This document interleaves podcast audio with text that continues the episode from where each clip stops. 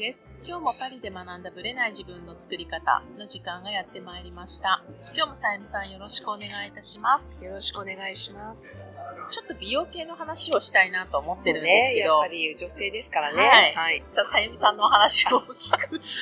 お友達のねあ。そうね、最近あった話なんですけど、はい私の次女のね、フランスのバレエ学校のお友達が、はい。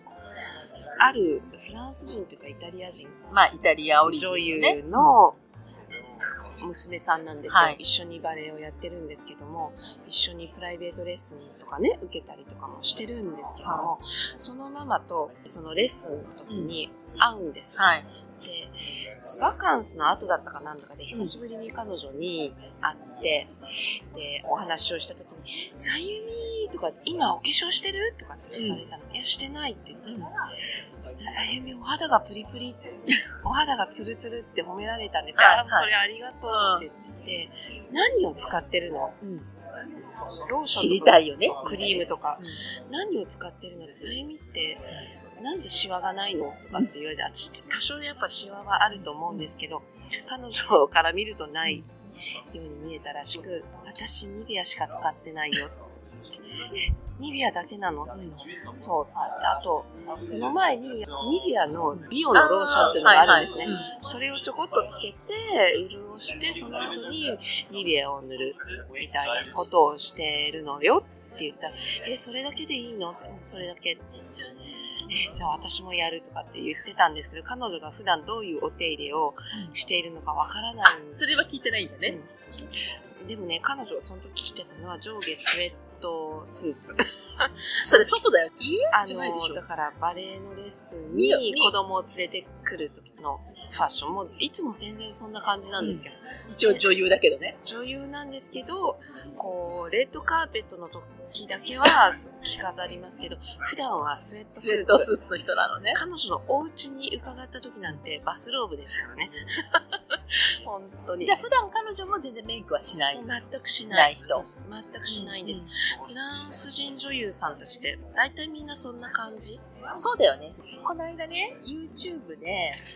アメリカの人のメイク半眼、フランスのメイク半眼っていうのをちょっと見たんですけど、面白そう。サムネだけなんだよね。もう全然違うの。アメリカの人って色ガーン、ラインガーンなんだけどね。フランスってナチュラルすぎて、何もほしてとんどないしてない。感じですよね。だから、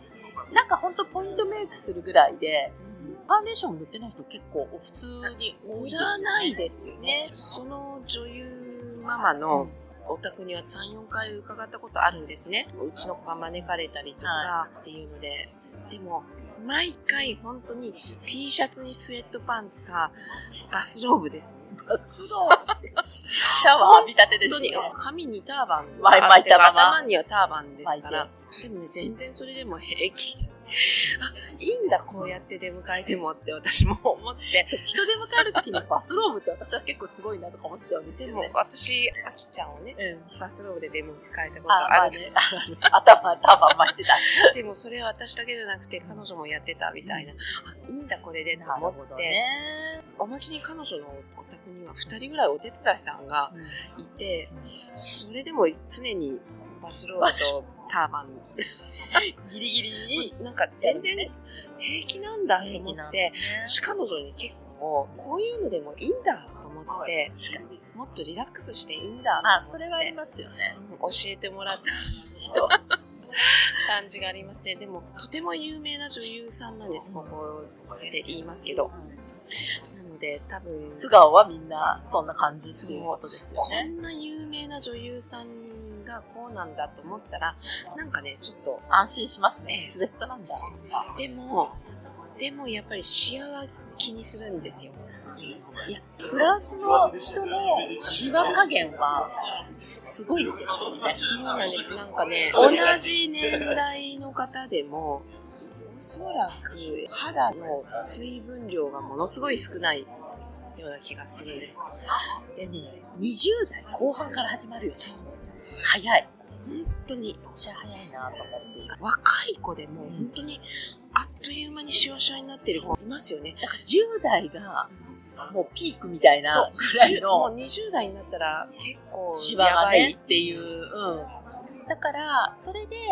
こう年齢が高く見えちゃったりとか、そうですするね。ケースは多いかな。なんかこっちの人って、そうね、ちょっとこう、ちりめんみたいな感じの、ああいうちっちゃなシワとか。そうですね。なんか、くしゃおじさんじゃないですけど。くしゃっとした感じになっちゃう人が多いですよね。なんかただでさえこっちって乾燥してるのに、プラス、こう、特に白人なんかは、薄いじゃないですか、皮が。あれは、どうしたらいいんでしょうね、私もあれはね、しょうがないのかなと思っちゃうんですけど、だから彼女がさゆみさんのアドバイスを聞いて、ニベアだけやっても多分改善はできないと思う。ニベアね、私の5倍量ぐらいつけないと無理かも。保湿的にもね。うんでも、シワって人種的に難しいのかなとか思っちゃうんですけどね。だってやっぱアジアの人ってシワ、日本人の中で比べたらあったとしても、こっちの人のレベルにはあんまならないじゃないですか。そうですよね。あと、黒人の方とかもすごいシワがないじゃないですか。あの人たちのお肌って、すごい、強いよね。ね、太陽にやっぱ強い。皮膚の厚みもあるし、水分の保有量とか油分の保有量も半端なくしっかりしてる。で、ツヤもあるしね。で、あと体いや、筋肉は。型。もうね、お尻の形がいや、やっぱもうすごい。合いますよね。お尻が盛り上がってる。もうこれは、ゴージャスな体型だなって、いつも私は本当に羨ましいなと思うんですけど。尻は、そうなりたくてもできないっていうか、私には絶対無理。生まれ持っている。で、特に日本人なんてこう、ちょっと扁平みたいな感じになっちゃうから、体格はね、もうしょうがないですよね。ですね。だからね、私、よく骨格診断の時うんに、ストレートさんの人って、はい。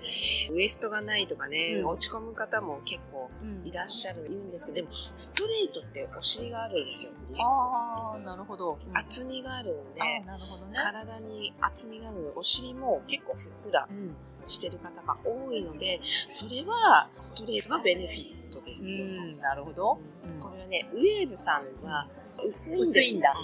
だからそういうこう厚みのあるお尻とか厚みのある胸っていうのは無理なんですけどでも薄いのがいい例えばバレリーナとかにはいいんですよねそうよね。ウェーブさん私はバレリーナには絶対なれない体型だからね。ナチュラルさんはナチュラルさんはねモデル体型ではあるんですよだからいかようにも人によると思う。あの華奢型な感じでいけるとは思うんです。ストレートさんは女優さんとかにはいいの厚みがあるので舞台とか本当にドラマとかの女優さんにはいいんですけどダンサーとかにはちょっとなるほどね。かなり痩せないとそうね。だから華奢には絶対見えない感じ痩せてもね薄くならないんわでかりますわかりそうます。なんですよ。ねあの本当に骨格とか人種とかそういったものでいろいろね悩むこともあると思うんですそうだね。けど自分のねいいところをいろいろ探してそこを活かすようなファッションとかメイクとかヘアスタイルとか考えた方がいいですよね。フランスの女優さんもそうやって日々格闘してますよ。ね、芝は大事だからね。そう。で彼女とか私に年齢まで聞いてきましたから、さゆみは一体何歳なの？うん。わからないみたいですね。まあ、やっぱり、私たちがヨーロッパの人たちのことがわからないように、アジアの人って若く見えるから、何歳に見えるか全然見当がつかないっていう人多いですよね。そうみたいですね。今ね、まあ毎年そうなんだけど、毎回、フランスの大統領選挙に出ているええ、あの、極右のはい。マリン・ルペンさはいはい。ん、いるじゃないですえか。あの人昔からちょっとおばちゃん系じゃないですか。もう、でも変わってない？変わってない。もう逆に言うと、私がフランス来た時からほぼ変わってないおばちゃんっぷり昔からおなんですよ。ばちゃんだから、おばちゃんっぷりなん全ですよ。然変わってない。でもね、私がびっくりしたのは、うん彼女は私の1個上なんですよ。っていうことは私と同ミさんと同いい年なの。嘘でしょ。あれを見た時に、あ、おばちゃんって、おばちゃんっていうかまあ、昔からおばちゃんおばちゃんなんでですよ、あの人。昔からおばちゃんっぽくって、雰囲気もおばちゃんっぽいし、体格的なものもちょっとおばちゃんっぽいところもあるんだけれども、そういう意味では、でも彼女もシワはすごい増えてるけど、自分の一個上であれかっていうのを見たときに、今はね、年相応になってるのかもしれないんですけど、彼女30代からあんな感じだからね。私がフランス来た時からあんな感じだから。そう。でそれを見た時に、見え方、まあ年齢ってほら、こっちでは言うことあんまないけれども、知った時のびっくり加減っていうのが、あともう一人大統領の選挙に出ている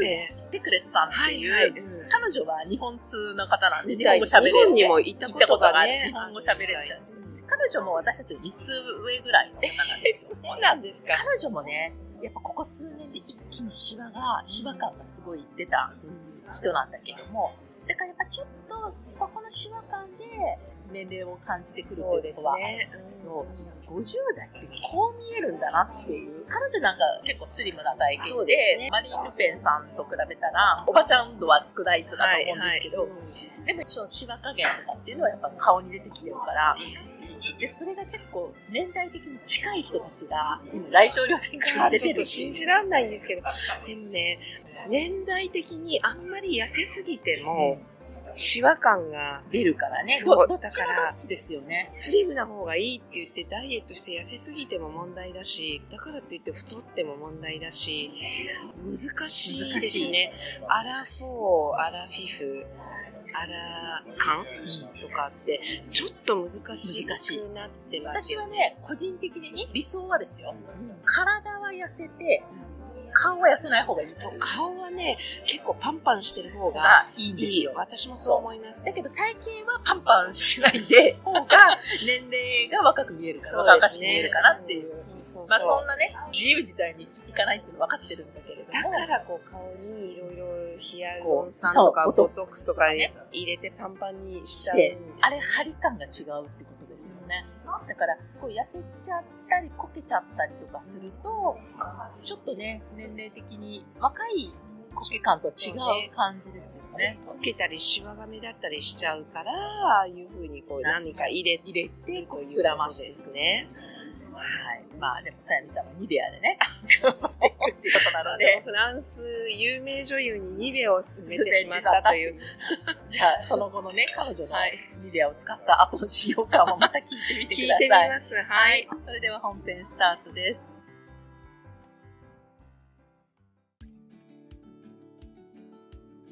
はい、本編です。実は、喉をやられてしまいまして、声が出なくなってしまいました。ということで、かなりハスキーボイスの状態で今週はお届けします。お聞き苦しいところもあるかと思いますけれども、ご容赦ください。ごめんなさい。来週までには直します。はい。4月もね、半ばになってきて、ちょうどね、先週だったと思うんですけども、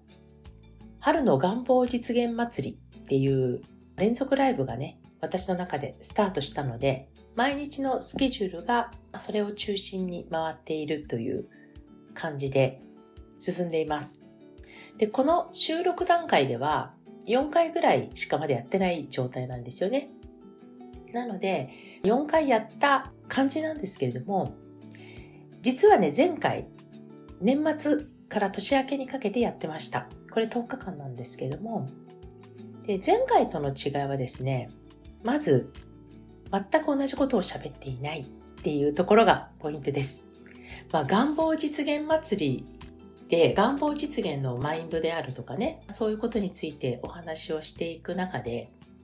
前回のあの10回の連続ライブ、私すっごい思い入れが深くて、やりきったんですよ。ネタもかなり作り込んでやったんですね。だからそういう意味ではね、自分で言うのもなんですけど、本当に有料級をお伝えしてきたつもりなんですよ。冗談でなくね。まあ私いつもそのつもりでやってるんですけど、で、今回はですね、基本的に同じことは話さないっていう前提でやってます。実際はその時に喋ったことを一切覚えてないので、どっかね、ノートとか見ればメモぐらいは残ってるとは思うんですけど、そのメモすら見てないので、実際当時何を話したか私は本当に覚えてないんですね。で、そこをあえて見ることもなく、完全にリセットした状態でね、お伝えしたいなと思って今回はお伝えしています。で、今回の特徴は、特にね、年末から、まあ、1月、2月、3月、講座をね、一緒にやってきたメンバーとか、ノート術をね、受けてくださった方たちっていうのを見て思っていたことに起因するんですけども、みんなね、本当に本当に頑張り屋さんなんですよ。すごい頑張り屋、努力家、一生懸命やる、真面目、で、きちんとしなければっていうね、なんかきちんと感がすごく強い、責任感が強い人たちなんだろうなと私は思ってるんですけど、すごく真面目に聞いてくれるがゆえに、そこがね、穴になってしまうんじゃないかなって。この真面目であるがゆえにっていうことですよ。そこで、私の中で一つ決めたことがあったんですね。そういう頑張り屋さんとかね、すごい気合入れて一生懸命やりますみたいな、この前のめりな気持ちを活かしつつ、いかに軽やかに願望を叶えていくかっていうところが私の課題になったわけですよ。まあ、彼女たちの思いに応えたいっていうのがあったので。だから、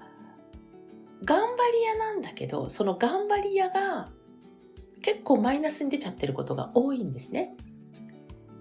で、そこを軽やかに、ね、この素直さ的ないい意味は全部活かしながら、いかに軽やかに叶えていくか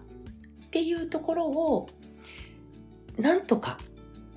伝えられないかなっていう、そのコンセプトだけでいきました。だから、春の願望実現祭りっていう、要は軽やかに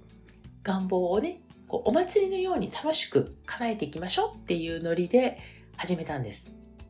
本当に春のパン祭りみたいなノリでね、春らしく楽しくっていうところを意識しました。なので、ポイントはやっぱり軽やかにってとこなんですよ。で、一つだけね、そこで話した大事なことをここでもシェアしたいなと思うんですけども、真剣はいいけど、真剣になるっていうことはすごくいいことだけど、深刻になるなって言ったんですね。皆さんこの真剣と深刻が結構ごっちゃになっている人が多いんですね。で、実際に、私も初めてのケースで、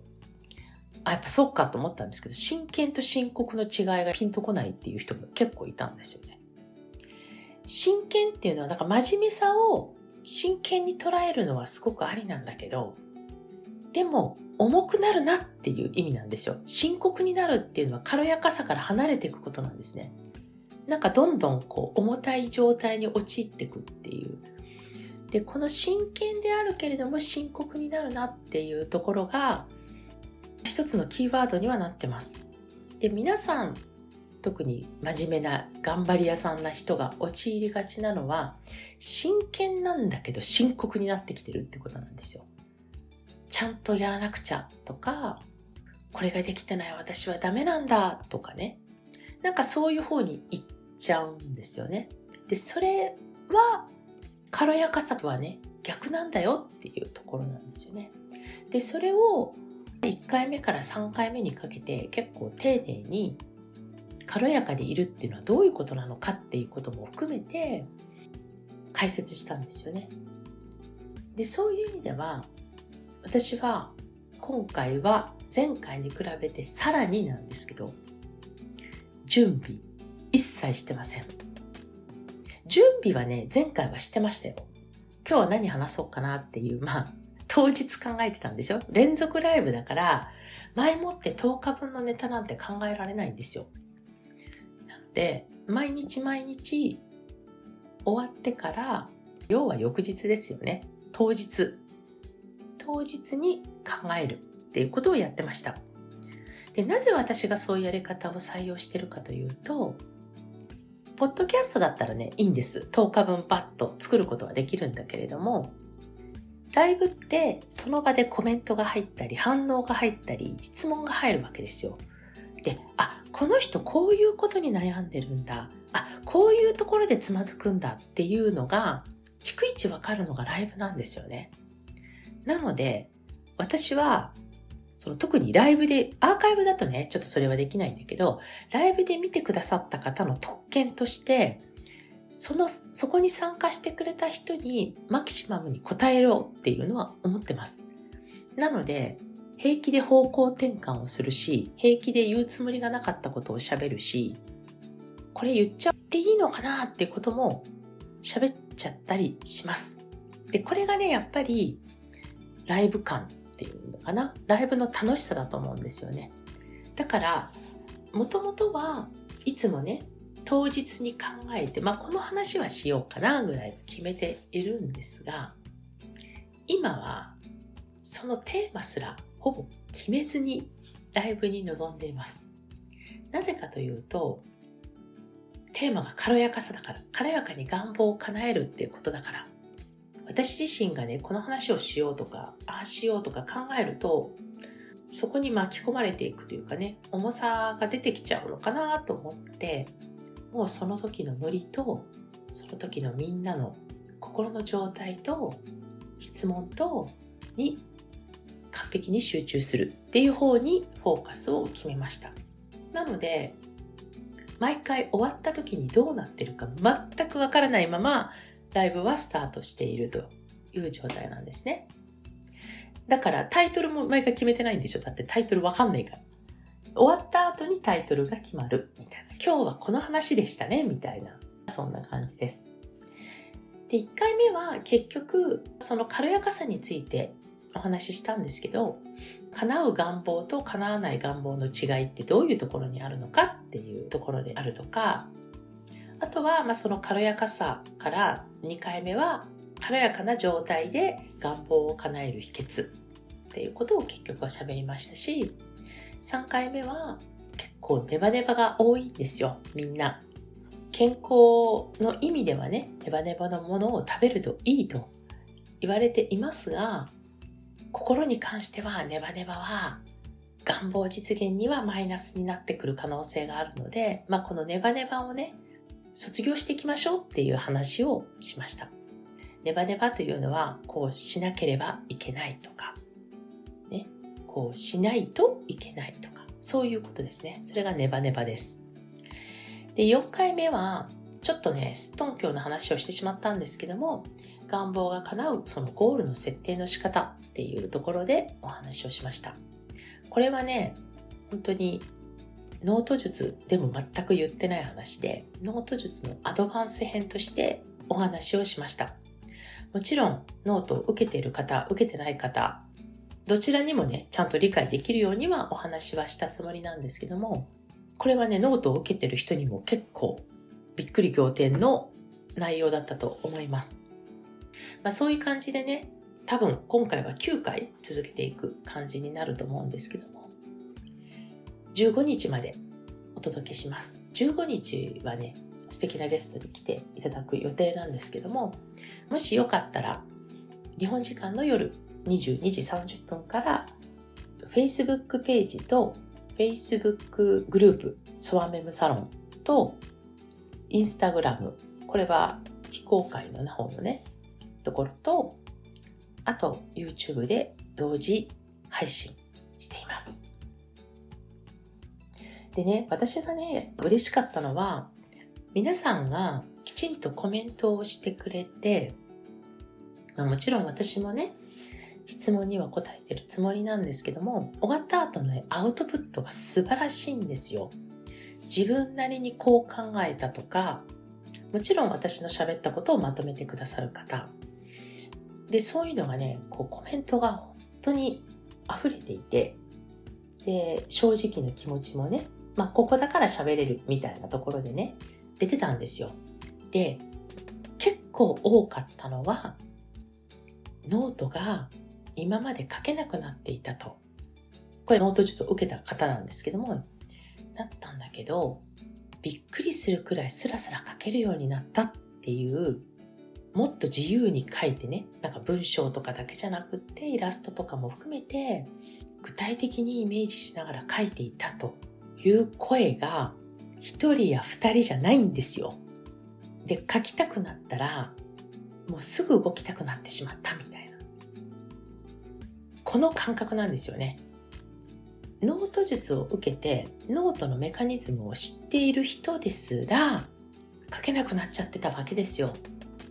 で、それがびっくりするくらいスラスラ書けるようになった、軽く書いていた、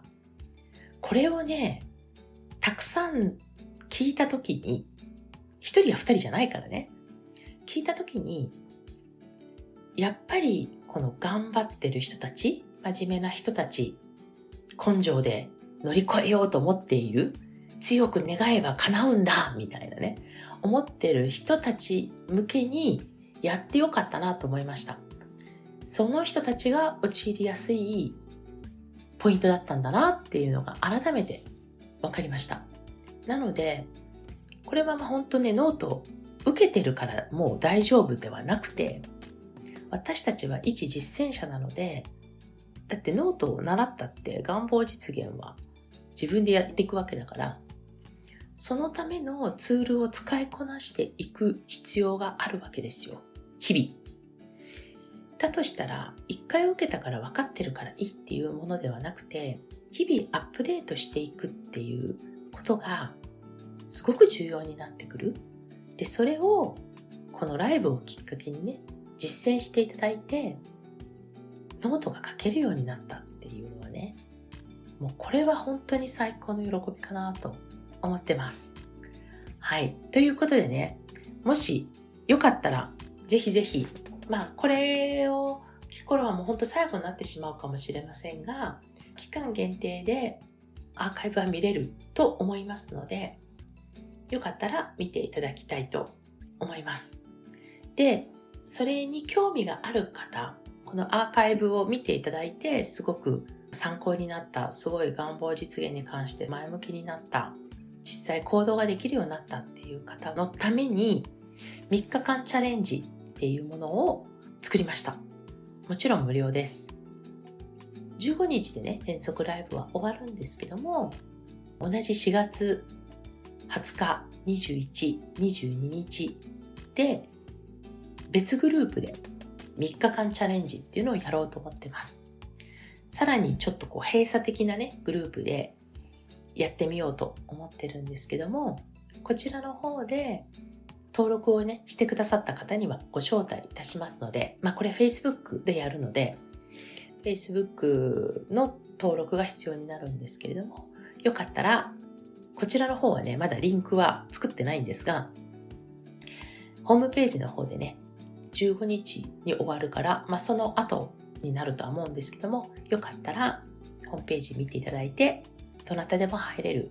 3日間チャレンジ、よかったら参加していただきたいと思います。ノートをね、ノート術自体はね、ほんと3万5千円の、でもほんと一生使える宝物だと思うんですけども、いろいろね、やっぱり細かい疑問も出てくるんじゃないかなと思うんですよ。で、私のところにもね、セッションやっててもなかなか難しいっていう人もいるし、なんで自分はこうやって叶えられないんだろうってすごく疑問に思ってる方もいるし、だけれども、そういう部分をね、3万5千円のね、ノート術以外のところですごいフォローできるかなと思っているんですよ。っていうのは私自身がもう260人以上に伝えてきているので、結構どういうところでみんなが引っかかるかっていうのをもう体感として分かってきています。もちろんね、もっと1000人、2000人って伝えていったら分かることもあると思うんですけど、1人2人を対象に教えてた時と、260人だから分かるっていうところは、これは何よりもね、私の願望実現にもすごく役に立ってるし、だからこそ気づかないところをね、教えてあげられるっていうのは私の強みでもあるかなと思いますので、まあ、そのあたりをね、チャレンジの方でお伝えしていけたらなと思ってますので、よかったらぜひぜひ20日から始まる願望実現春祭りチャレンジって、タイトルまだ決まってないんですけど、多分そんな感じになると思いますが、よかったら参加していただけたらと思います。ということで、今週はひどい声で大変失礼いたしました。また来週お会いいたしましょう。ありがとうございました。